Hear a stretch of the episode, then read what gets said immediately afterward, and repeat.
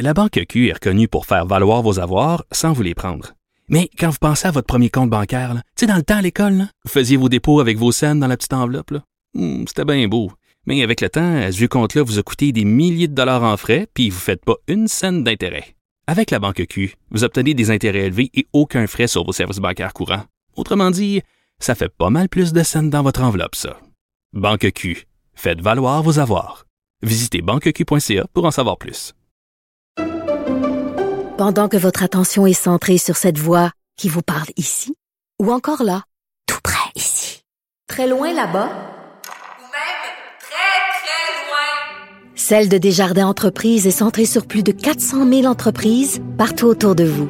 Depuis plus de 120 ans, nos équipes dédiées accompagnent les entrepreneurs d'ici à chaque étape pour qu'ils puissent rester centrés sur ce qui compte, la croissance de leur entreprise. Sophie Durocher. C'est tout en anglais. Sophie Durocher. C'est toi qui as tiré la sonnette d'alarme? Le Québécois moyen était Guy Nantel. quelqu'un qui subissait et qui se disait je ferme ma gueule parce que je veux pas perdre ma job. La rencontre. Cet asservissement, cette servitude volontaire. C'est quelqu'un qui va dire par exemple moi j'étais allé à l'urgence là, j'ai attendu 6 heures, OK? La rencontre. Nantel. Durocher. Oh Guy, je pensais qu'à un moment donné, euh, on arrêterait de parler du chemin Roxham, mais là, quand on apprend que ça nous coûte 20 millions de dollars de plus par mois à cause euh, des, des gens qui passent par le chemin Roxham et qui deviennent bénéficiaires de l'aide sociale, ben je me dis, on n'a pas fini d'en parler, puis euh, à un moment donné, euh, les gens vont se rendre compte que ça n'a pas d'allure, le chemin Roxham. Ça, c'est juste le surplus. En un an, on est passé Oui.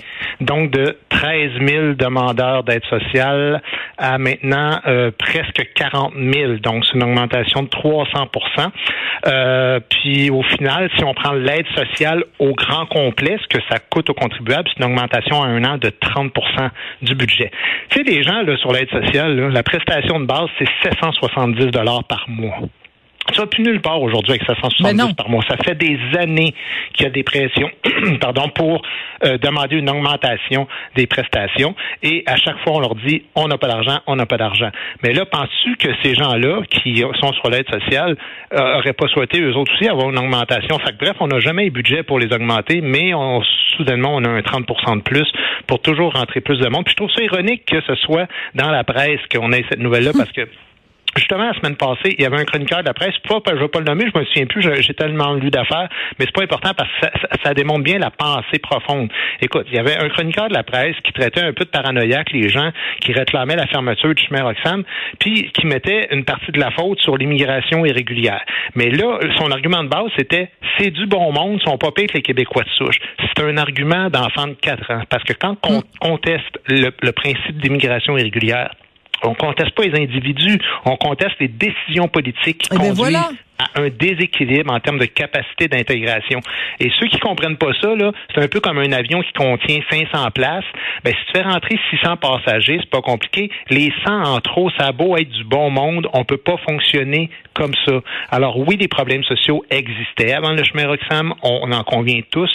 Mais c'est certainement pas en rajoutant de la pression sur la pénurie de logement, l'aide sociale, le système de santé, d'éducation CPE qu'on va régler la situation. Mais euh, juste pour euh, rebondir sur ce que tu euh, tu disais, écoute, j'ai mis sur les médias sociaux une capture d'écran, ben c'est vraiment c'est savoureux parce que ce matin, donc quand tu regardes le, le- la une euh, numérique de la presse, ben t'as un éditorialiste qui a écrit euh, au lieu de, de déchirer sa chemise sur Roxham dans lequel il dit ah ben là il les gens sont trop extrémistes quand ils parlent du chemin Roxham, puis juste en dessous c'est marqué le nombre de prestataires explose, fait que euh, ça coûte 20 millions de dollars de plus par mois au Québec, mais il faut surtout pas déchirer sa chemise. Et moi, je commence à être tannée d'un journal qui me dit que faut, faut rester calme. Euh, pour reprendre l'image que tu as utilisée tout à l'heure, si en effet il y a de la place juste pour 500 personnes dans l'avion puis qu'on essaye d'en rentrer 600, euh, ben c'est que les 500 autres doivent moins de place. C'est ça que je comprends pas que les, les gens qui, qui nous reprochent la façon de parler du chemin Roxham, c'est que forcément ça va enlever des services aux gens qui sont déjà dans l'avion. Ben, c'est parce que la rhétorique que ces gens-là utilisent, c'est toujours de dire l'immigration, c'est un, un, enrichissement économique. Puis ça, c'est très contesté par les économistes parce qu'il n'y a, aucune étude ben qui fait cette démonstration-là. C'est juste la rhétorique, c'est juste une phrase qu'on dit comme on comme on fait un chapelet puis qu'on dit non, non, euh, bon, c'est un enrichissement économique. Mais tu sais, moi, je l'avais demandé dans ma plateforme quand je me suis présenté à chefferie du PQ qu'il y ait la première grande étude là, qui fasse le tour, mais le tour au grand complet des coûts de, de ces services-là versus évidemment les bénéfices des gens qui trouvent l'emploi puis qui contribuent au niveau de l'impôt. Mais juste de faire cette réclamation-là, tu te fais traiter de raciste juste pour avoir un portrait clair de la situation. Puis ça, ça en dit non, tu sais. Parce que si c'est un enrichissement économique, c'est possible que c'en soit un, mais c'en est un dans la mesure où on parle d'une immigration qui est organisée en fonction des besoins de la société d'accueil, pas le flux for qu'il y a en, ce moment au, chemin Roxham. Je te fais ça rapidement, gars. 40 000 personnes, OK, qui n'ont pas de permis de travail, là, ce que ça donne? On le voit avec l'aide sociale aujourd'hui. Les organismes communautaires, on en a parlé, toi et moi, la semaine dernière. Incapable de se faire à demande. Le logement. Il y a une pénurie au départ. Après ça, on, finance un programme d'aide à la réinstallation, un programme de prêt aux immigrants, un programme d'aide au logement provisoire des demandeurs d'asile. Les HLM, les derniers chiffres que j'ai trouvés là, des HLM, là, écoute ça, Sophie. C'est en 2007, 65% des locataires des HLM à Montréal étaient d'origine étrangère. Quant aux, aux ménages inscrits sur la liste d'attente, 90% sont d'origine étrangère. Bien évidemment, c'est des familles qui arrivent avec des bas revenus ben et plus d'enfants que la moyenne. Donc, ils scorent fort dans les points et ils réussissent. Euh, la santé, c'est pareil. Les programmes de santé, euh, programmes de santé intermédiaire qu'on offre, donc on offre une protection à des gens qui arrivent ici tout de suite, euh, bon, ceux qui n'ont mm. pas l'assurance maladie. Ben ça, c'est sans parler des CPE, de, de, de l'éducation, de l'aide alimentaire, de la francisation. Tu sais, le magazine Les Affaires là, disait il y a huit ans que ça coûtait 18 000 dollars par année par personne réfugiée qui arrive ici. Donc, ça, ça a dû augmenter, évidemment, avec le coût de la vie. Là. Fait qu'on frôle le milliard. Je veux dire, c'est quand même pas rien. Fait que quand les gens disent, ben, c'est quoi le problème de la capacité d'accueil? C'est chiffré. C'est un milliard de dollars facile, là. Oui. Bon, je vais poser une question super délicate. OK. C'est quand même, c'est quand même spécial. T'arrives de façon irrégulière certains disent illégal, mais mettons, entendons-nous sur irrégulière. Tu arrives de façon irrégulière dans un pays. Donc, t'as pas des papiers, c'est pas approuvé, c'est pas autorisé. Tu arrives de cette façon-là dans un pays et que fait ce pays-là? Il donne 800 dollars par mois pour subvenir à tes besoins. Nomme-moi un autre pays à travers le monde où ça fonctionne comme ça. Ben, en fait, non seulement ça, mais ce pays-là dont tu parles a un premier ministre qui fait un appel à tous au niveau mondial pour dire, s'il vous plaît, venez. Le fameux tweet de Trudeau. Oui, le fameux tweet de Trudeau. Oui, oui. Puis, puis la charge repose ultimement sur le Québec. Tu sais, même si c'est vrai que le fédéral compense, ben écoute, c'est l'argent des Québécois quand même en, grande partie. Tu as le Québec, puis après ça, tu as notre parti euh, euh, au fédéral. Mais tu sais, moi, ce que je dis, là, j'ai deux questions. OK? Les gens qui arrêtent pas de parler là, à l'histoire de la capacité d'accueil, puis que c'est bien raciste de parler de ça, là, ben, dans un contexte là, où, en ce moment, au départ, on est déjà un pays qui accueille le plus grand nombre d'immigrants par capita et qui investit la plus grosse somme d'argent par capita pour aider les Dans ce contexte-là, quand on passe notre temps à dire aux gens qu'on n'a plus d'argent pour les augmenter pour l'aide sociale, aux pauvres qui sont ici, là, qui sont nés ici, puis qui ont payé de l'impôt, tout ça, qu'on n'a plus d'argent pour nos sans-abri, qu'on n'a pas d'argent pour les personnes âgées, pour les femmes violentées, on n'a plus d'argent pour les ressources, euh, les gens qui ont des problèmes de santé mentale.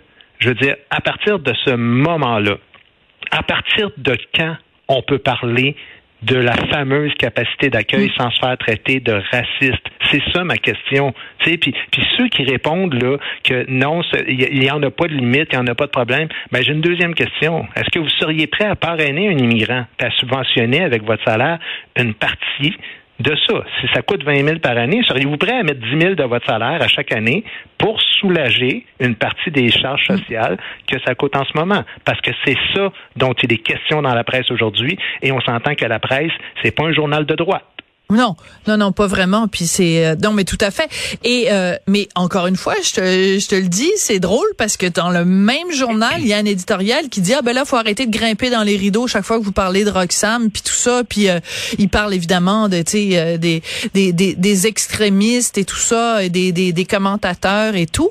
Mais de puis il parle de Paul Saint-Pierre Plamondon. Puis ben donc c'est donc ben effrayant de parler du chemin Roxham de cette façon-là. Mais c'est parce que c'est donc il y a une seule façon de parler de, du chemin Roxham de façon acceptable, que ce soit pour des gens comme Gabriel Nadeau-Dubois ou autres, c'est avec un certain angélisme. Mais ce que je veux dire, c'est de toute façon, à sa base même, c'est complètement ridicule de, de, de, de considérer que c'est une forme de racisme ou une forme de xénophobie, puisque on, on, au contraire, on plaide pour le fait que on prenne mieux soin des gens qui sont ici, peu importe leur origine, c'est pas comme si on était de dire ah faut arrêter de prendre soin des immigrants. Au contraire, parce que moi j'ai aucun problème à ce qu'on donne des prestations d'aide sociale à des gens qui sont entrés euh, euh, au Québec de façon euh, autorisée, c'est-à-dire qui ont fait une demande pour rentrer ici, qui sont passés par des douanes, qui sont passés par une frontière, qui ont montré leur passeport, qui avaient un visa, etc., etc